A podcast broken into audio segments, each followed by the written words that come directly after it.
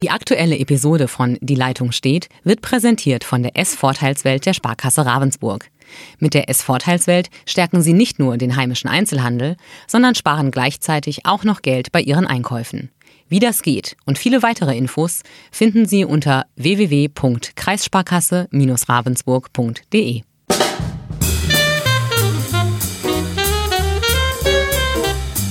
Die Leitung steht Zwei Chefredakteure im Gespräch über Politik und Journalismus.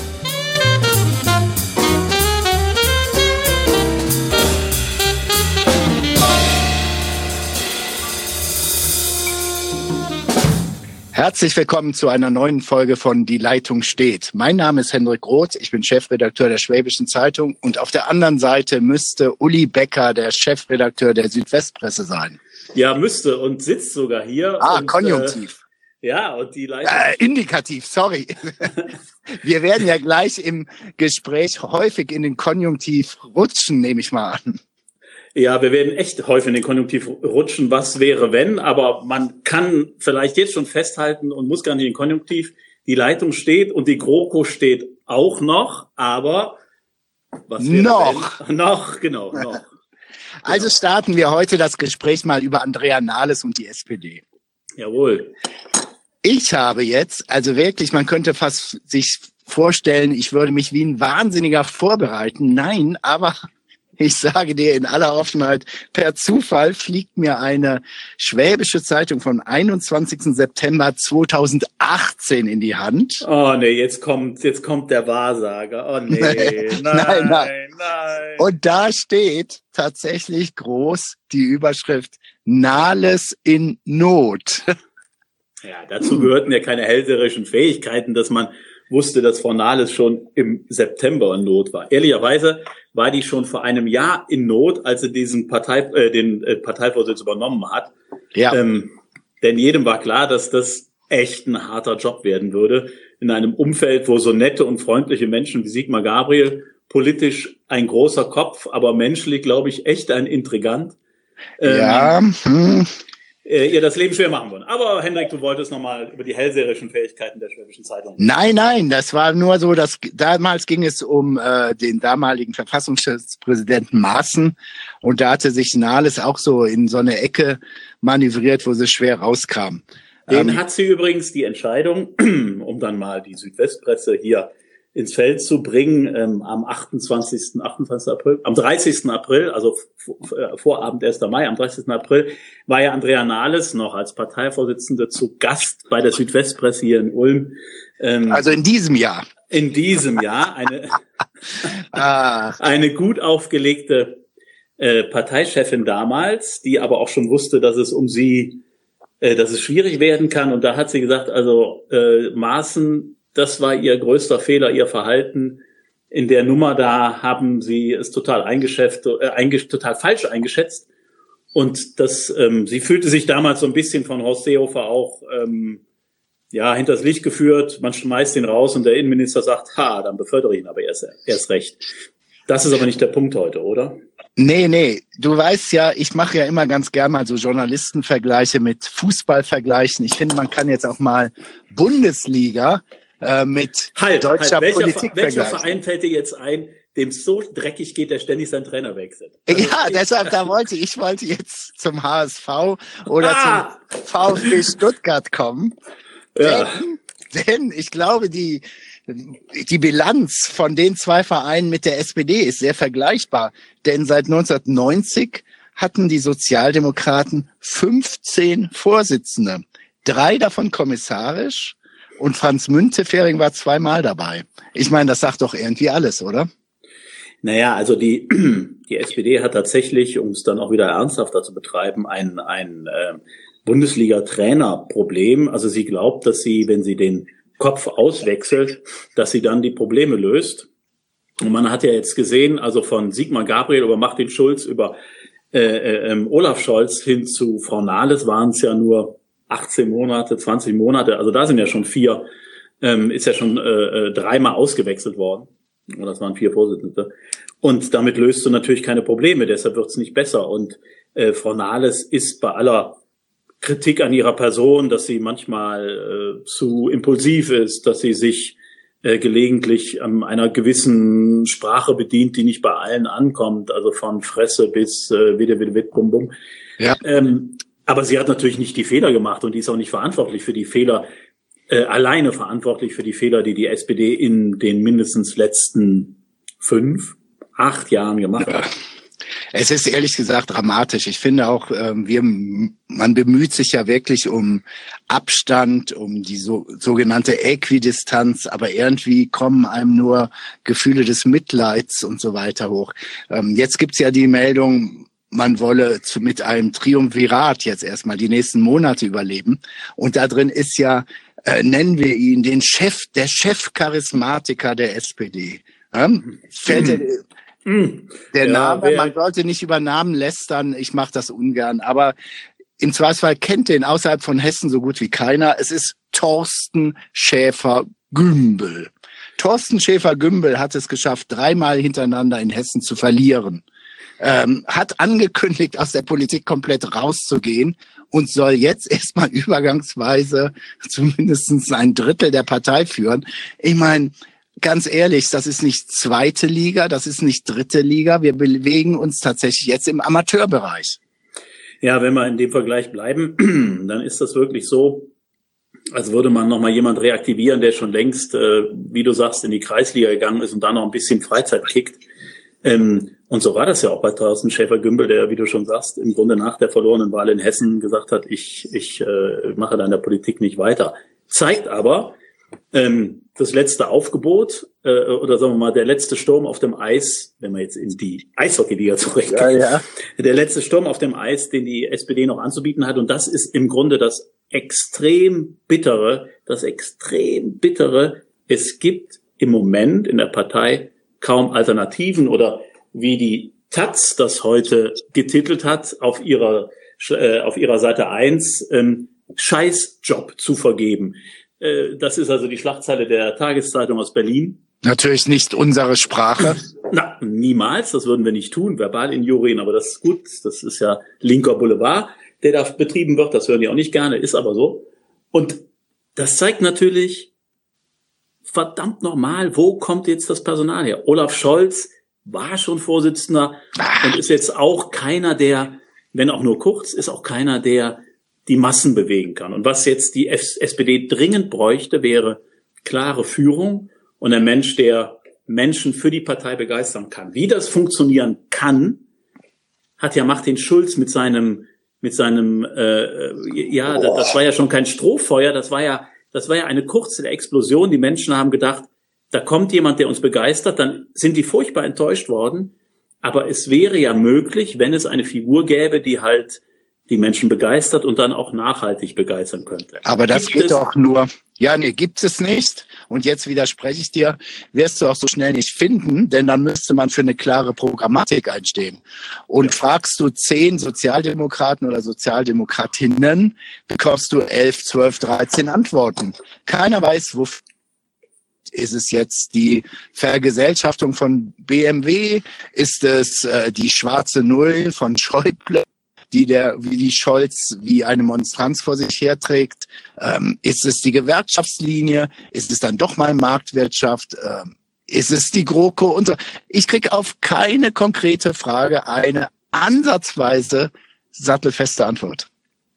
Ja, aber das habe ich auch schon, glaube ich, auch hier in dem Podcast gesagt. Sie haben ganz stark, also du hast vollkommen recht, programmatisch ganz schwierig einzuordnen.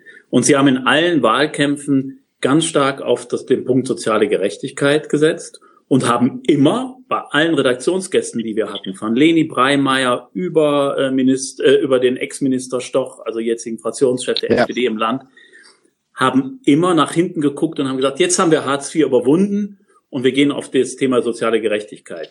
Soziale ja. Gerechtigkeit ist ein wichtiges Thema, gibt es überhaupt nichts zu deuteln, aber die Leute treibt was anderes um. Und sie haben es nicht geschafft, eine Reaktion zu zeigen auf das, was zum Beispiel jetzt mit Greta Thunberg und der Klimageschichte passiert. Darf ich mal eine andere steile These kurz dir vom, zum Fraß vorwerfen?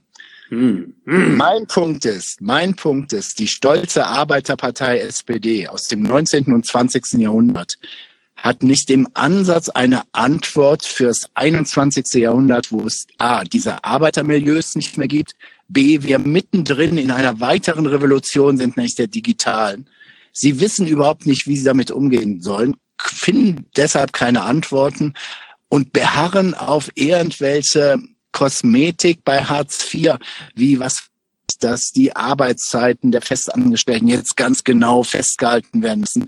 Das ist sowas von, ich weiß nicht. Wie gesagt, ich habe es eben mal erwähnt, man kriegt Mitleid mittlerweile. Man kriegt ja Mitleid. Und es ist mein Punkt, ganz knallharter Gewerkschaftsstil. Und dann haben die immer noch ein Problem, da gibt's noch die Linke. Die Linke wird sie trotzdem immer links überholen. Ja, natürlich. Also das, das war ja vielleicht sozusagen der, die, die, die, die, der Beginn dieses, dieses schleichenden Niedergangs, der jetzt natürlich nicht mehr schleichend ist, als Lafontaine gesagt hat, ich hau ab und dann hat er links von der SPD was gegründet, was ihn die, die wirklich linken Themen auch abgegraben hat. Ähm, und ich, ich glaube noch nicht mal, ich bin ja immer bereit, Hendrik, du kennst mich, ich bin ja immer bereit, das Gute zu sehen. Ich glaube ja, ja. ich habe mich ja auch mit vielen SPD-Kollegen unterhalten, und die genau mit dieser Frage konfrontiert, warum habt ihr keine Antworten auf die Herausforderungen der Digitalisierung, Industrie 4.0 und so weiter? Sagen Sie doch, das haben wir, wir haben da durchaus Arbeitskreise programmatisch was entwickelt, aber Sie haben es nie nach vorne getragen. Was Sie immer beschäftigt hat, ist diese alten Fragen, die alten Fragen, sagen wir, der alten roten Männer und Frauen, ähm, und haben sich niemals oder haben nicht den Mut gehabt, ihre Klientel, auch mal ein bisschen vom Kopf zu stoßen. Also Richtig. Also Stichwort Braunkohleausstieg. Ja. Da hat die SPD wieder, das, da war es wieder die alte Arbeiterpartei, die Rücksicht nimmt auf die Leute, die da arbeiten, was ja auch erstmal richtig ist. Aber im Sinne dessen, was wir erreichen müssen, müssen wir sagen, okay, 20.000 Jobs äh, im Braunkohlegebiet äh, rund um, um oder äh, bei Aachen, die sind zwar wichtig, aber wir brauchen so einen Wandel. Wir müssen uns ganz neu erfinden. Und da müssen wir auch ein paar dieser alten überkommenen äh, äh, Dinge abschneiden. Und das haben sie sich nicht getraut. Und sie machen immer noch mit Rente Politik und sie machen immer noch. Und die junge Generation sagt, das, da das ist der mit. Punkt. Das ist das Stichwort. Äh, Rentenpolitik ist ein wunderbares Beispiel.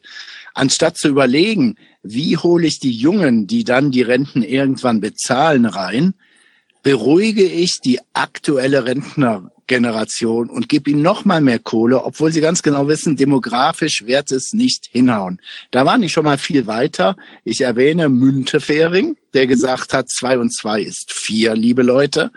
Ähm, jenseits von Gut und Böse wird das dann weiter. Und dann glauben die allen Ernstes, Rentenpolitik, ähm, die so aussieht, auch noch anspreche. Es ist doch Absurdistan. Das ist, jetzt bin ich wirklich böse, linkes Gewerkschaftsgeschwätz. Und zwar noch nicht mal von einer Gewerkschaft, die knall Industriebetrieb arbeitet, sondern von einer aus Dienstleistung und so weiter und so fort, ohne dass ich jetzt den Gewerkschafter per se angreifen will. Aber das ist doch Schulbuch wie aus von 1970.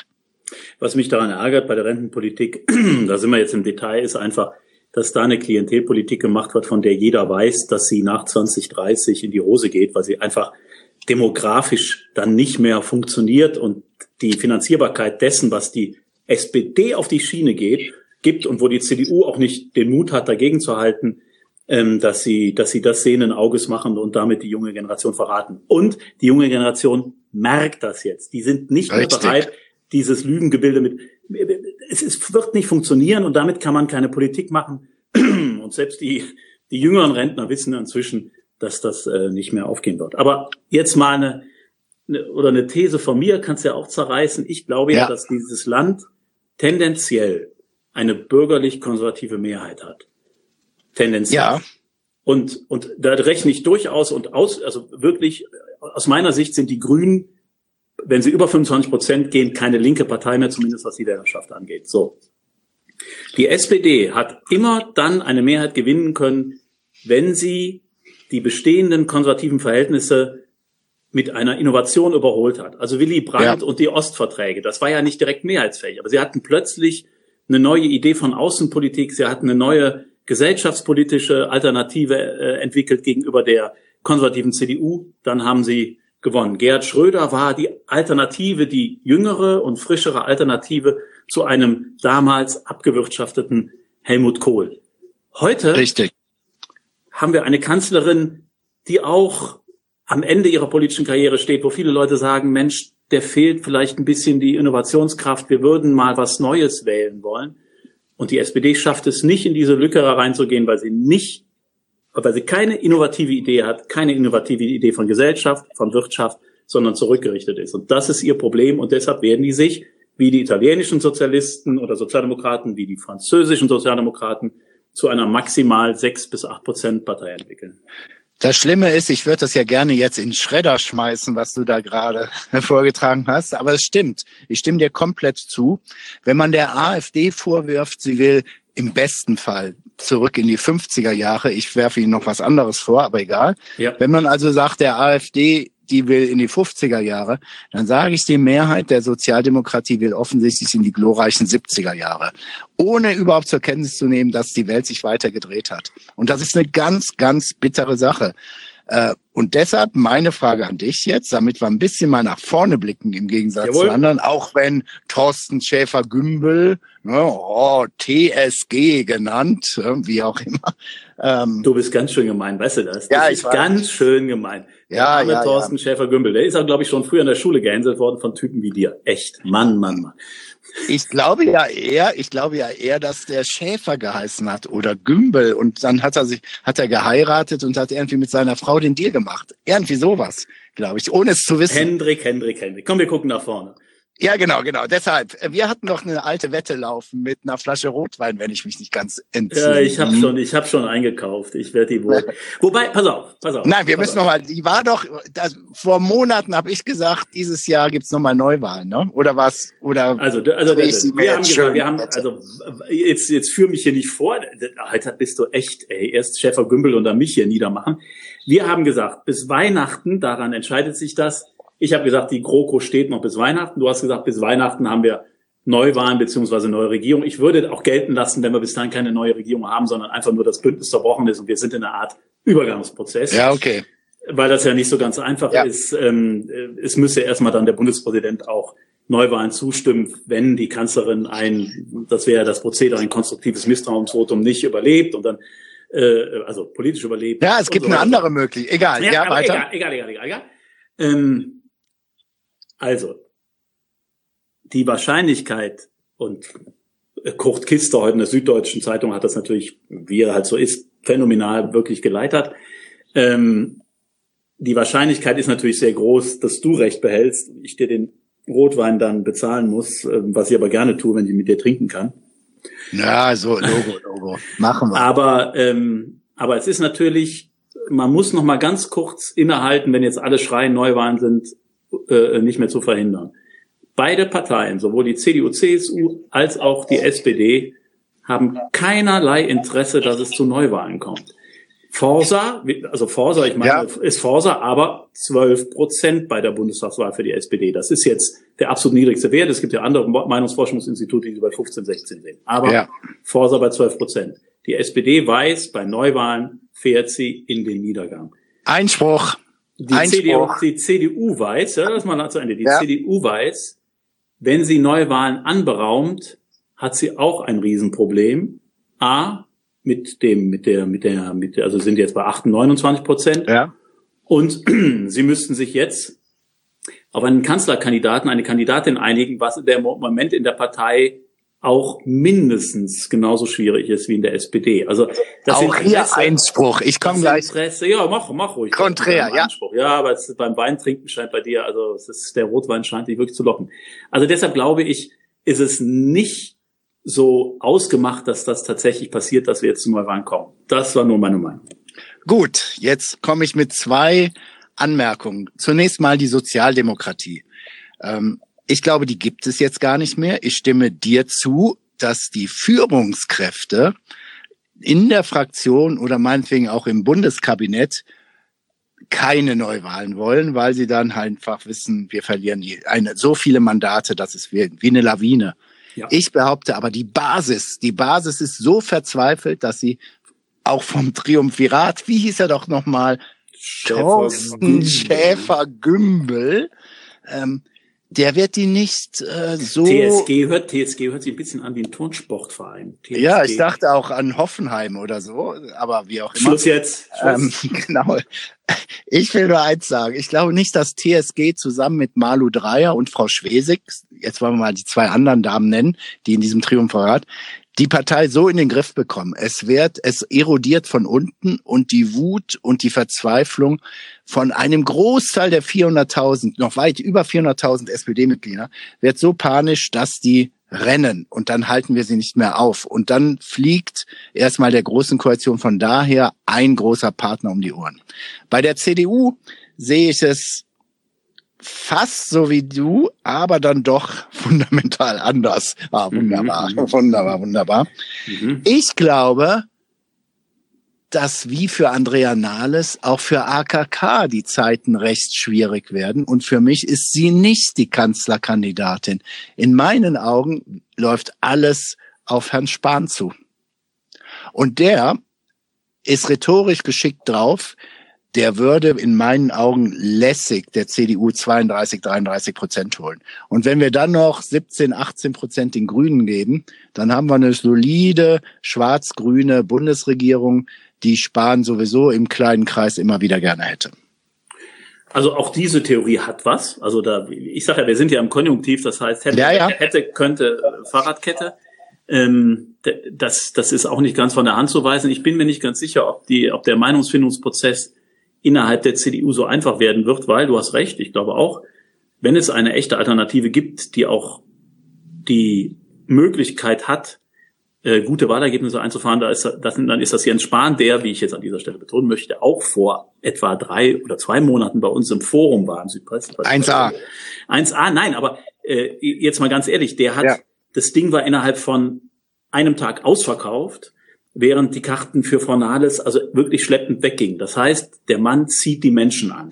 Und deshalb komme ich nochmal. Hm? Der zieht auch Widerspruch äh, an, aber aber, er, also, aber er lässt die Menschen nicht unberührt. Das heißt, er kann ähm, wirklich äh, ähm, äh, die, die Menschen zur Wahl ohne bringen. Also das glaube ich, das wäre eine echte Möglichkeit. Aber wir haben natürlich im Hintergrund immer noch so ein bisschen Friedrich Merz, so ein bisschen. Wolfgang Schäuble, so ein bisschen Oettinger, die vielleicht noch andere Pläne haben. Und dann haben wir immer noch eine Angela Merkel. Und nach 15 Jahren ist das natürlich auch, ähm, oder als Parteivorsitzende ja noch länger, äh, nach so einer langen Zeit ist das auch ein bisschen eine Merkel-Partei, im Ergebnis, glaube ich, hast du recht, ob der, ob der Weg dahin so schnell wäre und ob auch AKK mit dem, mit dem Votum äh, der, der Mitglieder nach der, nach der, nach der Auseinandersetzung dieses Trios Merz, Spahn und AKK, ob sie das so kampflos aufgibt, hm, schauen wir mal. Ja, die Frage ist, ob sie die Power hat. Und meine Theorie fußt auf der Annahme, dass auch eine CDU nicht in einem hermetisch abgeschotteten Labor ihre Strategien entwirft, sondern abhängig ist, was um sie herum passiert. Und die SPD wird sich, wird sich, und deshalb gehe ich mal raus aus dem Konjunktiv indikativ, wird sich zerlegen. Es werden jetzt die Flügelkämpfe klar aufbrechen und irgendeiner, der halbwegs unfallfrei Deutsch kann und ein bisschen Polemik drauf hat, wird auf einmal entweder Vorsitzende oder Vorsitzender der SPD sein. Die Umfragen werden dann immer mehr und dann sagt die SPD-Mehrheit irgendwann, Tschüssikowski, wir wollen raus aus der großen Koalition. So, und dann werden die besiegten Männer März Spahn, wo du schon eben die Männerrunde anbrachtest, schon sagen, Moment mal, AKK, du bist zur Parteivorsitzenden gewählt worden. Das akzeptieren wir und das machst du wunderbar. Aber die Kanzler, das Jungteam mit der Kanzlerkandidatur war damals in Hamburg nie ein Thema. Äh, warum sollte das jetzt heißen, dass du automatisch Kanzlerkandidatin wirst? Ja, das glaube ich sogar, dass der, dass der Club der alten Männer in der CDU das so sieht. Muss man nur gucken, ob der Club der Frauen das auch so sieht. Und die, da bin ich mir nicht so sicher, ob das dann ähm, so über die Bühne gehen wird, äh, womit du recht hast. Äh, die SPD-Analyse, da können wir, glaube ich, ziemlich einig sein. Ähm, ich, ich bin nur die Frage, ob die SPD, oder bei mir stellt sich die Frage, ob die SPD irgendeinen Menschen, der einigermaßen bei Verstand ist, vor den Landtagswahlen im Osten auf den Posten hieft, äh, weil nee. wenn, also das, wenn, ist, das stimmt. Also ich, ich könnte mir vorstellen, also so desaströs, wie das jetzt ist, also nur mal so an die Wand gemalt, dass die ähm, SPD zum Beispiel in Sachsen an der 5%-Hürde scheitert. Also dass sie einfach überhaupt nicht mehr in den Landtag kommt. Das finde ich, halte ich nicht mehr für ausgeschlossen bei Landtagswahlen im Osten. Und ich weiß nicht, ob, ob, ob ein Vorsitzender, eine Vorsitzende mit sowas dann nach Hause gehen will, also ob die bis dahin einen finden. Also ich glaube, die Prozesse, mh, mm, ob die, ich bin mir noch nicht sicher und ich glaube es nicht, dass sie so schnell eine solche Dynamik annehmen. Ich glaube, das Establishment, zu dem wir ja auch in irgendwie gehören, ähm, da sind wir uns relativ einig, dass die dann bei der genauesten Beobachtung oder Analyse der Situation ähnlich entscheiden. Ich glaube, der Druck der Masse, ähm, heute habe ich im Deutschlandfunk war da, ich weiß schon auch schon nicht mehr, wie sie heißt, die Oberbürgermeisterin aus Flensburg, die vor einem Jahr gegen die Nahles kandidiert hat. Die, ja, das sind alles so, so Riesenpersönlichkeiten, die einen wirklich zum Staunen bringen. Die hat eine Urwahl gefordert. So, äh, ähnlich wie bei der Zustimmung zur GroKo ich glaube, Stand heute oder bin fest davon überzeugt, du machst heute eine Umfrage oder eine Entscheidung bei den SPD-Mitgliedern über Fortsetzung GroKo, da sage ich dir aber 80 zu 20 für raus. Und dann muss, dann muss das, nennen wir es mal blöd, das politische Berlin in An- und Abführungszeichen, muss reagieren. Und ja, vielleicht kann jetzt, so, und jetzt komme ich nochmal. Wir könnten es mit einer Minderheitsregierung probieren. Da weiß ich, das wird auch bei der Union äh, immer wieder durchgespielt. Schönheitsfehler, Merkel will das nicht. Das verstehe ich auch, weil sie dann bei jedem kleinen äh, Disput muss sie den Kanzler, ja, die, die Gravitas der Kanzlerschaft reinschmeißen. Aber wenn so eine Situation sich hochschaukelt, warum soll nicht Angela Merkel, die sich in Harvard in den USA jetzt hat feiern lassen, warum soll die nicht sagen, okay Leute, das ist mir zu klein, ich trete zurück. Und schon geht der ganze Spaß los. Ja, aber die, sie kann ja zurücktreten. Aber dann müssen wir erstmal gucken, was dann passiert. Es kann auch sein, dass der Bundespräsident sagt, einigt euch, findet irgendwie ja. eine neue Kanzlerin oder einen Kanzler. Genau, der muss eigentlich ein paar Kandidaten vorstellen oder vorschlagen. Und wenn die dann verlieren, irgendwann sind wir soweit, dann gibt's Neuwahlen. Also ich bin mir da noch nicht so ganz sicher. Alle Szenarien haben irgendwas für sich, haben Hand und Fuß. Ähm, auf der anderen Aber Seite. jetzt mal ernsthaft, dann kommen wir mal, jetzt mache ich mal den, ja. den harten Pragmatiker, den du ja gerade auch gibst. Du glaubst doch wohl nicht im Ernst, dass in der jetzigen Situation die Union der SPD bei der Bedürftigkeitsprüfung für ihre, äh, wie nennt sie die Rente? Äh, Grundrente, für die Grundrente ansatzweise entgegenkommt. Die werden doch bekloppt. Ja, die werden gar nichts mehr tun. Also die werden überhaupt nichts mehr tun. Die werden, also dann wären sie auch wirklich verrückt, wenn sie bei der, bei der Bedürftigkeitsprüfung ihnen entgegen kämen. CO2-Steuer, muss man mal gucken. Vielleicht ist das doch noch mehr als fähig nach den Wahlergebnissen, die ja ganz klar auf die, auf die, in Teilen auf die Klimapolitik zurückzuführen sind. Aber bei der Grundrente wird nicht viel passieren. Also, da wäre die CDU auch bekloppt. Aber die haben natürlich eine ganze Menge von ihrem Koalitionsvertrag inzwischen abgearbeitet. Die können auch ganz einfach äh, leise vor sich hin schaukeln und gucken, was passiert. Also macht mal's ab. Ich bin da, bin da nicht ganz sicher, ob die Dynamik so groß wird. Ähm, weil, wie gesagt, für beide ist auch nicht nur Gewinn, sondern auch ein hohes Risiko äh, mit, mit, äh, mit, mit, mit Neuwahlen verbunden. Und ähm, das irgendwie eine Minderheitsregierung, das kann auch nicht funktionieren. Die Grünen werden natürlich ähm, sich jeder, jeder Kooperation verweigern. Warum? Ja. Weil sie sagen, wir sitzen hier mit neun Prozent im Bundestag. Ähm, aber wir sind doch nicht verrückt. Wir können 20, 22, 24 Prozent holen. Also werden wir nicht Steigbügelhalter für irgendeine Konstruktion, die denen hilft, sondern wir werden sagen, also ähm, wie wir werden überhaupt nicht mit euch koalieren oder so. Entweder macht ihr weiter oder es gibt Neuwahlen.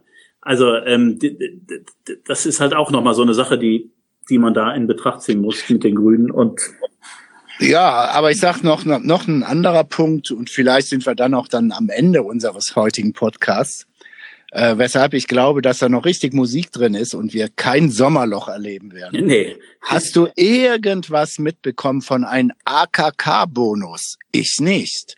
Das ist jetzt so rübergelaufen in die Parteivorsitzende, die keinen souveränen Eindruck hinterlässt, wo viele Leute eher Fragezeichen haben. Das März, nennen wir es mal das März- und Spanlager, sagt, Jungs, das haben wir euch doch alles vorher gesagt und so weiter. Ich glaube, es wird der CDU nicht gelingen, jetzt werde ich mal Metaphern reinbringen, eine Brandmauer gegen das Inferno aufzubauen, was derzeit bei der SPD abgeht. Ich glaube, es wird rüberschwappen und dann wollen wir mal sehen, was passiert. Und deshalb sage ich nochmal, der Rotwein ist meiner. Wenn du willst, verdoppeln wir. Ja, wir verdoppeln. Also da bin ich ja immer, bin ja ein, ein, ein großer Vertreter von, von äh, äh, vertretbaren Wetten. Ähm, also verdoppeln wir den Rotwein, das ist überhaupt kein Problem. Ich sage einfach, die, die Angst vor, den, vor dem Tod verhindert den Selbstmord. Und ähm, da glaube ich, ist auch einiges dran. Und das, die Brandmauer gegen die Entwicklungen der SPD, man kann das natürlich auch ähm, so sehen, die sehen, wie das Haus des Partners brennt und denken sich, was passiert jetzt eigentlich, wenn das bei uns genauso losgeht, dann brennen wir genauso ab. Also vielleicht ist auch der gegenteilige Effekt, dass man sagt, wir brauchen jetzt Kontinuität, sonst kommen wir in dieselbe Bredouille wie die, wie die SPD. Und du hast ja am Eingang ja auch gesagt, du hast es ja mit der Bundesliga verglichen, ähm, der stete Trainerwechsel bedeutet nicht, dass man, ähm, dass man irgendwie in der Liga bleibt oder sogar Meister wird. Also das, ja. das mitnichten. Was anderes Gut. treibt mich noch um, aber ich ja, glaub, man, ja, mich treibt um, dass dieses Land ähm, und wenn man genau hinguckt, im Moment komplett führungslos ist. Äh, ja. In jeder Beziehung, ob das bei der CDU ist, in der großen Koalition, die Kanzlerin, die sich zurückgezogen hat. Ähm, es gibt nirgendwo Köpfe, die, die, wo man das Gefühl hat, da besteht die Idee einer Führung. Aber das können wir beim nächsten Mal vielleicht mal ausführen. Ja, ähm, wir können da auch mal, also ich meine, was Angela Merkel derzeit macht, ist äh, sie spielt Bundespräsidentin und da sage ich, ey, da haben wir schon einen. Ja, eben, da haben wir einen und zwei brauchen wir nicht. Aber vielleicht wäre das ja auch ein Thema mal für nächste Woche. Angela Merkel als ähm, heimliche Bundespräsidentin. Ah, mir fällt doch noch ein Punkt ein, ah. weil wir beide schön in Baden-Württemberg sitzen. Über die SPD Baden-Württemberg haben wir gar nicht geredet, oder? Ja, warum auch? Die gibt's ja kaum noch. Also das ist ja auch so ein Phänomen, dass, dass die Partei hier im Land ähm, im Grunde überhaupt nicht mehr auf die Füße kommt. Und ähm, ich würde es dem, dem Andreas Stoch, den ich persönlich sehr schätze, ja. echt wünschen, dass er als, als Parteichef und Fraktionsvorsitzender ähm, ja einfach wieder auf die Füße kommt, weil es auch wichtig ist in diesem Landtag, dass es die SPD gibt. Aber im Moment, ich meine, der sitzt auch hier und sagt dann, bei so einem Bundestrend, was soll man machen? Wir sind ja nahezu, ja. nahezu chancenlos, den Bundestrend zu, trennen, äh, zu, äh, zu drehen. Und da muss man ja auch recht geben. Also gegen so eine Bundespartei, da bist du als Landespartei einfach nahezu chancenlos. Ja, so ist es. Mehr kann man nicht sagen.